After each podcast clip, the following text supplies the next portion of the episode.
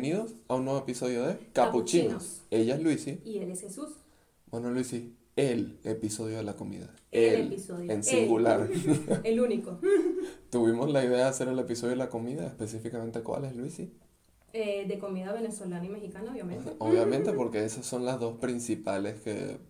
Me más- complementan la vida ahorita. No, si- simplemente que más aparecen en nuestro menú. Ah, bueno, yo, yo diría así, así vayamos a nuestra casa y comemos algo que no está planeado, siempre es algo de esos dos, yo no, creo. no, tienes razón, tienes razón. Yo, vamos a empezar el programa con algo muy importante. ¿Cuál es tu comida favorita? Mi comida favorita yo diría que es una sola cosa, que es el arroz. Yo amo el Así, arroz. así solamente el El arroz. arroz en todas sus presentaciones. Ok. O, tú sabes que tengo una fascinación por hacer todo tipo de arroz. No es solo fascinación, esta señora es la Anna Olson del arroz. No, en serio, me encanta el arroz y me encanta acompañarlo con todo. Pero, ¿y la tuya cuál sería tu comida favorita? Bueno, es una buena respuesta la tuya. A mí el arroz específicamente me encanta en, I know, en I know. arroz frito, pero mi comida favorita yo creo que es el sushi. Mm. Y dato curioso, No. igual es arroz, pero es completamente diferente pues para mí. Eh, la fascinación que tienes con el sushi también. Yo eh, creo que es la única comida que yo podría comer todos los días, porque exactamente pienso lo mismo. hay gente que dice la pizza y yo Mm. creo que en una caja es demasiado, o sea, ya uno está asqueado después de una caja de pizza, ¿sabes? Pero el sushi uno se tiene que detener. Y específicamente platillos, no tiene que ser algo igual de lo que acabamos de mencionar, pero ¿tienes algún platillo favorito que hayas probado en tu vida? Mm, ¿Hay algún momento así específico que tú recuerdes? Un momento específico. Lo más actual que ha sido, yo creo que ha sido aquí en México. Sí. Porque la verdad, cuando me llevaron a comer este tacos aquí en el asadero tu tía, Ah, sí. la verdad, o sea, fue mi primer contacto con los tacos de aquí. Ok. Y yo quedé impactada con Mira. los tacos de, de, de pastor. Cada vez que yo voy a ese restaurante, yo me acuerdo de la primera vez que yo fui ahí. Exacto. O sea, Luciné está hablando de un lugar en el que yo he estado y de verdad es una cosa increíble el sabor de la comida ahí. Y la verdad, o sea, nosotros hasta, hasta en, en delivery sigue siendo buena la comida. Sí, pues. exacto. Llega aquí tal cual el sabor. ¿Te acuerdas que cuando vino mi mamá también fue... Ya, que la llevamos sí. al primero de Es sus que- tacos fue ahí. Es que ese es un buen lugar porque aparte Sí, son exacto. limpiecitos, pues, ¿no? Exacto, exacto, exacto. No todo el mundo tolera los, los tacos de la calle así para el- su primera experiencia, pues. Ese, En eh, México, exacto. Y ahí están súper bien para el que quiera experimentarlos por primera vez. Y mi platillo favorito, Luisine, esto ya te lo he contado, pero me recuerda, siempre me acuerdo de mi papá porque a mi papá le encantaba comer, pa. Entonces, o sea, le Ujú. encanta comer eh, y me, le encantaba era mostrarme que si restaurantes y cosas así en Cumaná, Amazing. pues. Entonces, eh, un saludo a mi papá que seguramente va a escuchar esto en algún momento, al señor Ismeldo.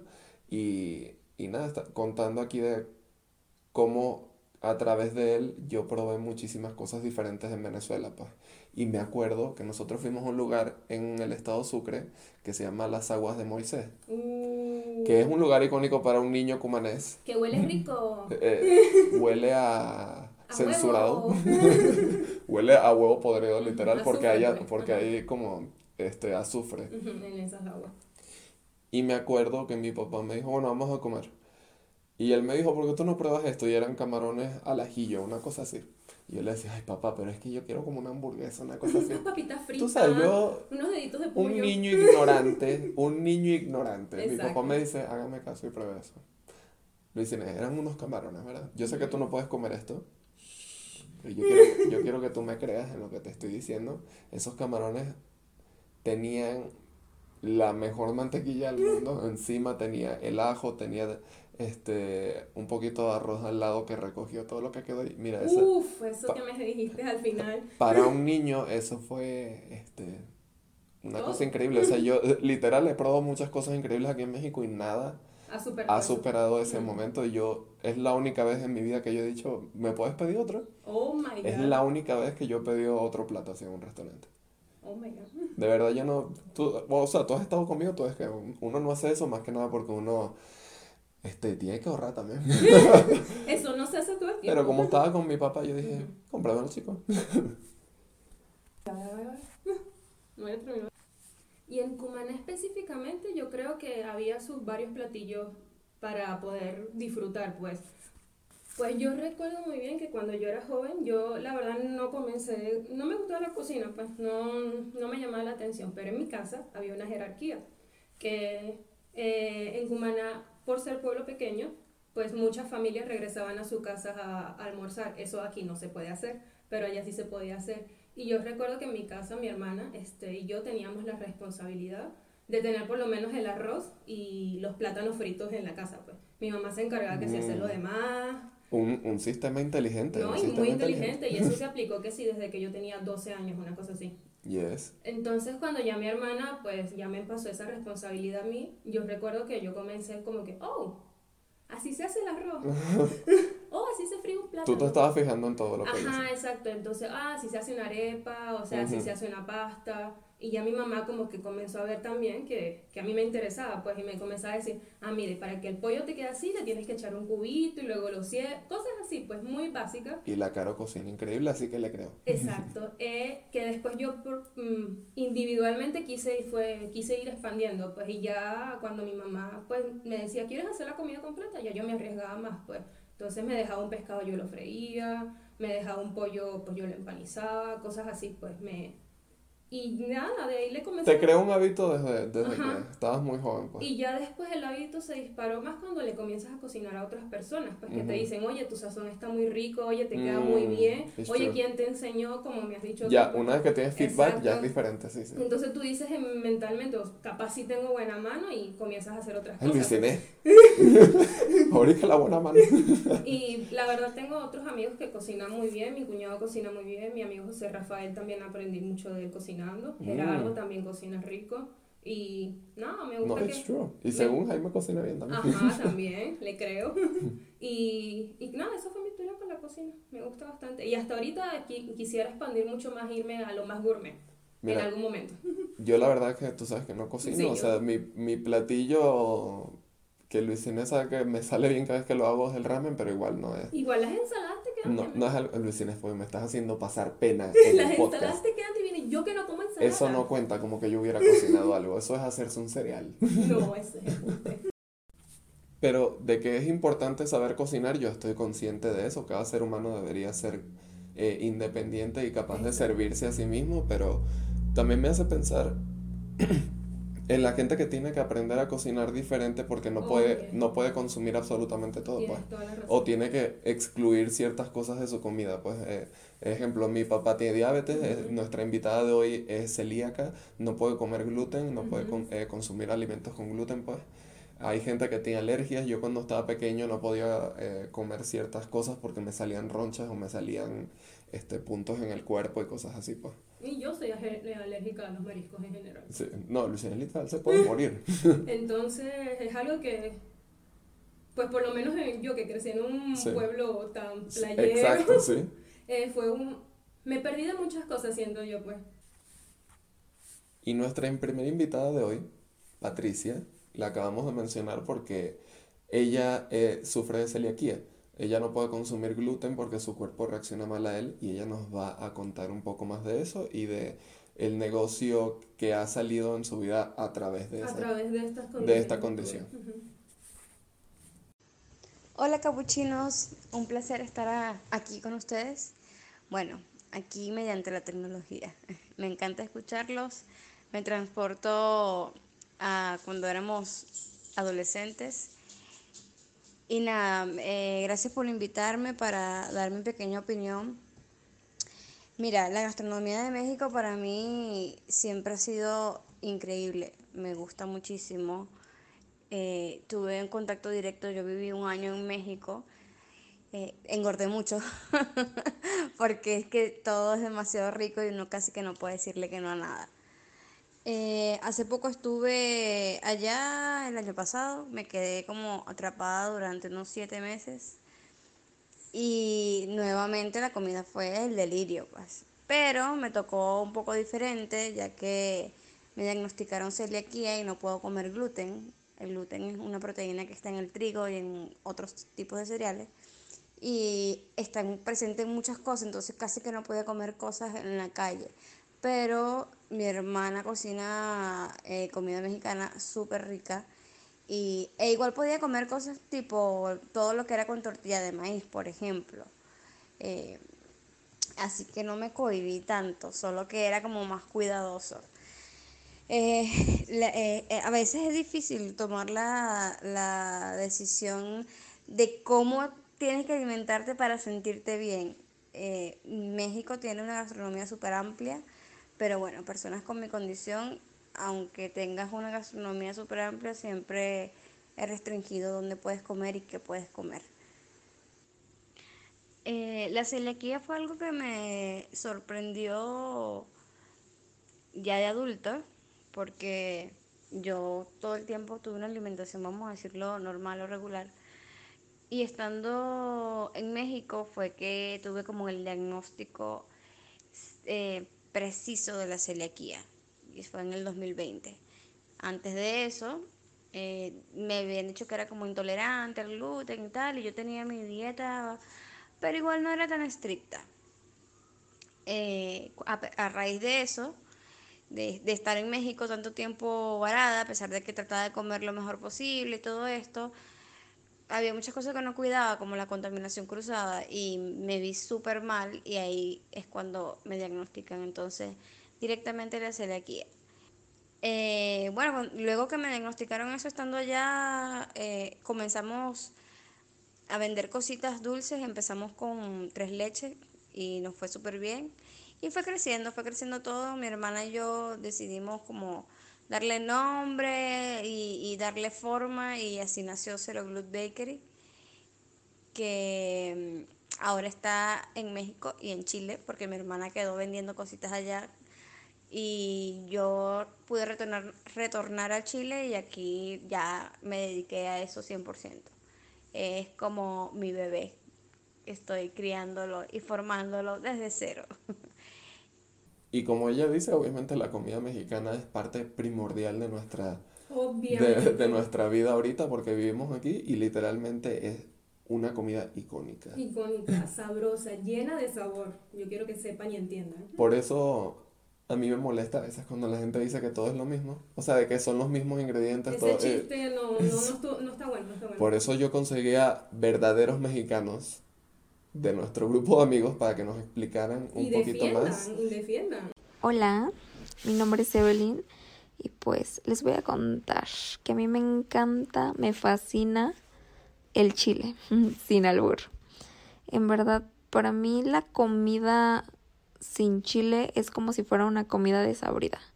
Así como hay mucha gente que no puede comer sin sal porque no tiene sabor, para mí, o sea, me podrá faltar todo menos el picante. O sea, si me como unas papitas, deben de llevar salsita valentina, chilito tajín, este, bueno, hay infinidad de salsas, ¿no?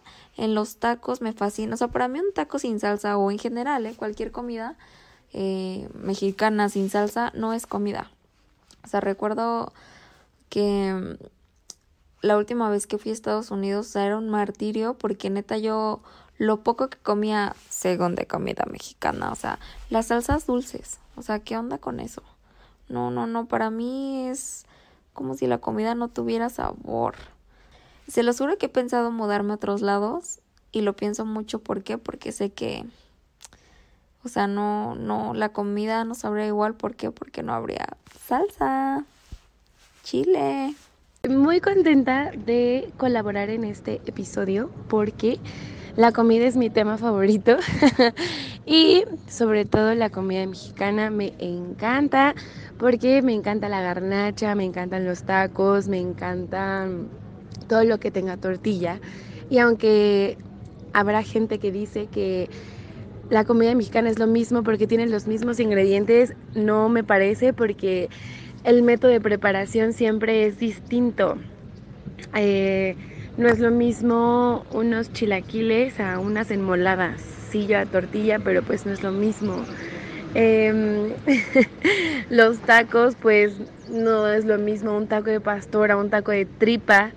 Eh, y todo depende de las salsas, de si freíste la tortilla, de cómo preparaste la carne, el pollo, cómo lo sazonaste. Creo que mm, el método de preparación tiene muchísimo que ver en cuanto a que el sabor sea distinto y pues creo que aparte tenemos muchísimos ingredientes que pues ni sabes que se usan en, en, la preparación, ¿no? Como en el mole, como en otras cosas que no tienes ni idea que, que llevan chocolate, cacahuate, cosas que dices, ¿cómo eso va a llevar esos ingredientes, ¿no? Entonces, por eso a mí me encanta la comida mexicana y creo que es de las comidas más deliciosas que existe en el mundo y soy muy feliz de ser mexicana y pues bueno, me encanta, me encanta todo eso. Gracias por invitarme a colaborar una vez más. Hola capuchinos, ¿cómo están? Gracias por la invitación. Hoy vengo a hablarles de un tema demasiado rico en la vida, los tacos. No soy chef, no sé cómo se prepara la carne o a qué temperatura, pero sí conozco bastantes lugares donde he comido bastantes veces tacos, porque son mi comida favorita.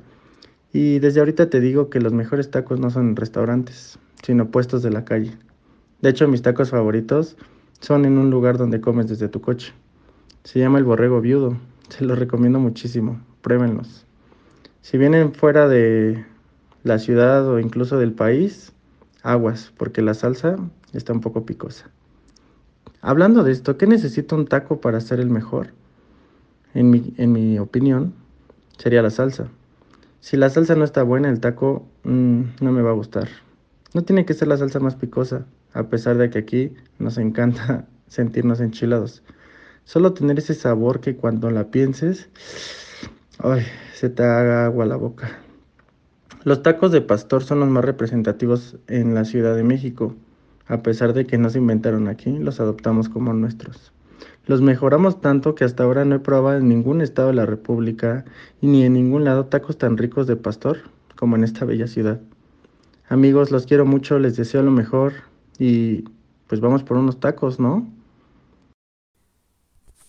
Bueno, lo, lo que ellos dicen del picante es completamente cierto. O sea, yo siento que aquí el mexicano obviamente hay una comida base que es excelente, ¿verdad? Correcto. Es muy buena y nosotros decimos es buena. Yo no entiendo por qué le echan tanto picante, pero de verdad cuando tú ya te adaptaste al picante y entiendes el sabor, es completamente diferente. Y yo también he dicho en algún momento así de, no, pero porque yo no me puedo comer los tacos sin salsa. O sea, ya yo no, es como comerse el sushi sin salsa de soya, eh, le falta, le falta algo. Lo que tú acabas de decir es muy importante. Yo siento que todo es cuestión de acostumbrarse y de verdad entender el, el sabor ya luego, pues porque yo ahorita que ya estoy consumiendo un poquito más de picante, o sea, sí como que tengo la necesidad o las ganas de yo voluntariamente agregarle al- a la comida, pues porque sí lo eleva, sí le da más sabor. Y yo lo quiero comparar con algo, porque la gente cree que es un picante que es fuera de este mundo Ajá. en absolutamente todo, y la verdad es que no, pues, o sea, los, lo- los fideos esos que ven en internet todo el tiempo, lo- el ramen este coreano, ese picante es 10 mil veces 10.000 peor veces que lo que, peor. que lo que encuentran aquí. Y la verdad es cuestión de nada más abrirse un poquito y, Exacto. y probar picantes diferentes, porque hay algunos que de verdad no te hacen. No, sí, exacto. Todo el no. mundo reacciona diferente, yo siento. Y todo el mundo se adapta eventualmente al picante, a, men- a menos que tengas No te alguna condición o algún problema eh, gastrointestinal. I don't know. No, mira, ya salió la palabra gastrointestinal, en- en, Gastrointestinal. Cap- Capuchinos Podcast. La gastronomía mexicana eh, tiene bastantes diferencias con la venezolana, porque el venezolano tiende, tendemos a tener mucho guiso con el arroz y lo que no puede faltar que es como el plátano, que es el contorno típico. Pero el mexicano sí tiene un poco más de variedad. Lo que sí nos varía en el mexicano es la tortilla y el frijol. Casi que todo se, se, se acompaña con eso. Y mira, yo no sé si es la costumbre que yo viví un año, que, que mi cuñado es mexicano y que se comía mexi- todo se comía mexicano, pero todo combinaba perfecto con las tortillas y los frijoles. La verdad es que casi que todo combinaba bien y aunque uno lo veía extraño porque no estamos acostumbrados a eso en Venezuela, eh, cuando decides probar te das cuenta que sí, que, que sabe bien y que todo es súper rico.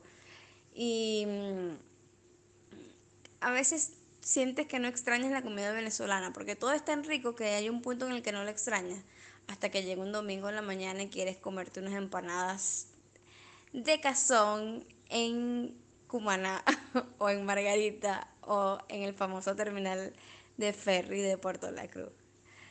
Pero mm, mira, yo, mm, yo no, no tengo como un punto de comparación entre una y otra. Las dos las amo porque igual me encanta la gastronomía venezolana, pero sí tienen muchas diferencias. Yo creo que sí, a pesar de que somos latinoamericanos y que tenemos muchas cosas parecidas en la manera de, de comer, yo creo que sí es bastante diferente. Y el otro punto en el que se unen también es el uso del maíz. El venezolano usa mucho el maíz. Bueno, precisamente nosotros somos amantes de la arepa y ellos el de la tortilla es otra forma de usar el maíz, pero es maíz al fin. Entonces como que, como dicen en México, son los hijos del maíz y yo creo que Venezuela también somos los hijos del maíz. ¿Qué platillos extrañas tú más de Venezuela en general? En general diría que la sopita de pescado Ok. que era muy, muy típica ya por lo menos un domingo en mi casa. Sí. Eh, extraño los puestos de empanadas eh, que puedes encontrar Oh fácilmente. my god, yes. O sea, me- me- extraño la comida que tú podías encontrar fácilmente en la calle, los perros Sí. calientes, la arepa, la empanada, todo eso mm, lo- es lo que más extraño porque no es algo que tú aquí... Yo estoy de acuerdo en la segunda que dijiste ahorita, pero también extraño cosas específicas, pues que si ciertos tipos de queso, Ah, no, extraño el casabe, Mm, el extraño, extraño marcas de Venezuela también. Ejemplo, la mantequilla en Venezuela era increíble, ¿no? La recuerdo. También extraño cosas muy específicas que si comer pescado en la playa. O sea, ese pescado tú lo puedes hacer en tu casa, pues, pero no queda igual, No, no sabe igual y no está el mismo ambiente, pues. no tienes los pies en la arena. Mira, si tú no estás cansado como que tuviera dado un ataque de asma en el medio de la playa justamente antes de comer ese pescado, no te vas a ver ex- excelente, pues.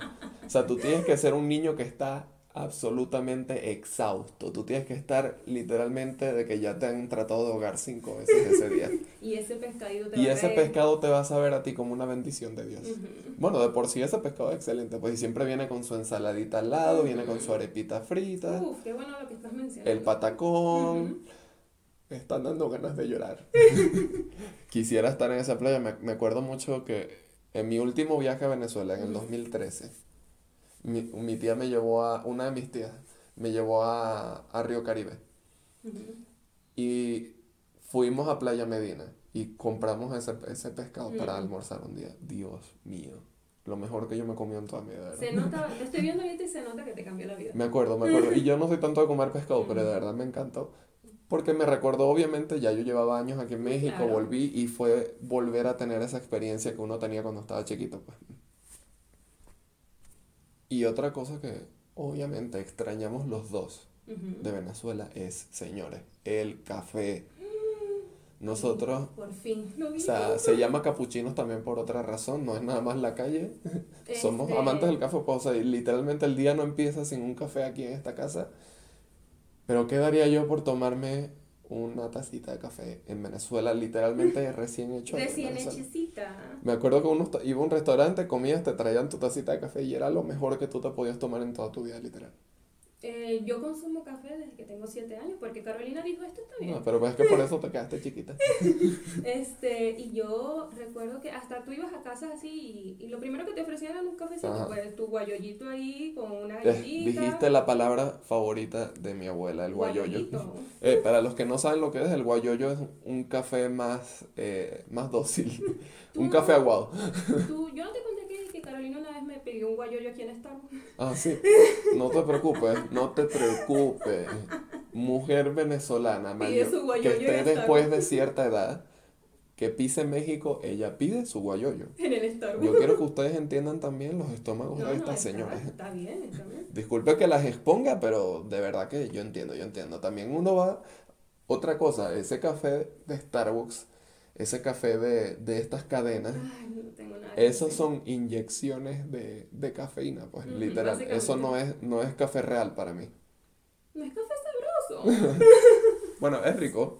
Y sí es café real, en, en- pero lo que, lo, lo que estoy es... No, no es ese café que uno probaba en Venezuela, a ver, no, no sé, es muy diferente. es muy distinto.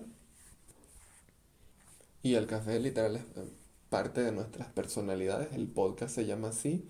Tú vas a, a mi Instagram, Luis Inés, y hay mínimo 100 fotos de ¿Qué te un libro y una taza de café al lado. Ese, eso es literalmente el momento de paz para Jesús Saldivia. Estar literalmente en alguna de estas cadenas que ya destruí, que si Starbucks, Cielito Querido, algo así. Que esté semi vacío preferiblemente, sentarme con mi libro, el café y perderme así dos horas en lo que sea que esté. Extraño eso, extraño eso. Ya vacúnenme, por favor. Por favor, vacúnennos. Yo me acuerdo que la gente me pregunta, ay, ¿tú tomas café porque te quita el sueño o algo? Yo, mi, mi pregunta siempre es, a mí No, me gusta el no, sabor es por el café. sabor, exacto. A mí me encanta cómo sabe el café. Siempre, siempre me gusta el café negro. Hay su leche, su cosita, True. yo respeto mucho, pero negro, por favor. True, true. Y yo creo que para ir como cerrando y juntando todo. Primero tengo que felicitar a Saúl y Evelyn porque se comprometieron. Y la mandaron. Y yo les tuve que rogar para poder tener ese video de- del compromiso porque yo necesitaba que todo el mundo viera a mis amigos que se van a casar. Estoy muy, muy, muy, muy, muy feliz por ellos y nada, eh, tocará ir a 10.000 bodas en los próximos años. Nos No. vemos en la boda. Nos estamos poniendo viejos, nuestros amigos se están casando y teniendo hijos. Lo que me lleva a pensar todo lo que vamos a comer ahí. Oh my god, qué bueno que lo acabas de mencionar, no lo había pensado en este instante. Y me hace preguntarte, Luis Inés, ¿por qué es tan importante la comida en estos eventos familiares, en estos eventos con amigos? O sea, sabes que siempre son comidas diferentes para todos, Ujú. pero siempre representa algo la comida, pues. Yo creo que para en estas festividades, que la comida esté presente como tal es una forma de decirle Sí. a tus invitados, mira, tú me importas. A Exacto, a sí. mí me gusta que tú estés presente. Relájate, no, te- no tienes que buscar comida Exacto, después. Exacto, yo te voy a atender y, y vamos a compartir este momento especial juntos, todos tranquilos. pues. Period. Y todo el ambiente que se crea en medio de esa comida, ¿sabes? Es algo que a mí me parece súper bonito, pues. Y personalmente soy una persona que me gusta transmitir el cariño. Personalmente soy una persona. Let's go. me, me gusta transmitir el cariño y el amor por la comida, pues. A mí me gusta que la gente me diga, gracias, te quedó rico. Sí, sí. Y yo siempre te lo digo cuando cocinas tú. Y cuando cocino yo, literalmente, yo les voy a decir cuál es el problema cuando cocino yo. Luis Inés, yo le traigo el plato de comida y yo me siento al lado. A ver, la- a ver, que yo tome el primer bocado. Y yo le digo literalmente siempre, Luis Inés, dime la verdad. ¿Sabe bien o no? Eh, normalmente siempre sabe bien, yo no sé por qué estás tan asustado. Bueno, porque te quiero impresionar porque tú cocinas súper bien, mi amiga. Y cocinas más que yo también. o sea, literalmente a, veces intercambiamos tareas aquí, pues. O Ah, sea, no, sí, claro. es, Luis, y co- equilibrio. cocina tú y yo voy a hacer esto. O sea, pero existe el El equilibrio. equilibrio, exacto. Y nada, eh, el episodio de la comida ha llegado a su fin. Ya me dio hambre. Ya me dio hambre, por favor, vamos a irnos a hacer un café y una Sí. comidita. Así que por favor déjenos comentarios, díganos sus comidas favoritas, no solo mexicanas y venezolanas, díganos absolutamente todo. Todo, recetas que quieran ah, también. Si nos quieren compartir recetas, por favor. Y... No olviden suscribirse, darle like, compartirnos, porfa. Y bueno, nada, esta fue Luis Inés. Y este fue Jesús.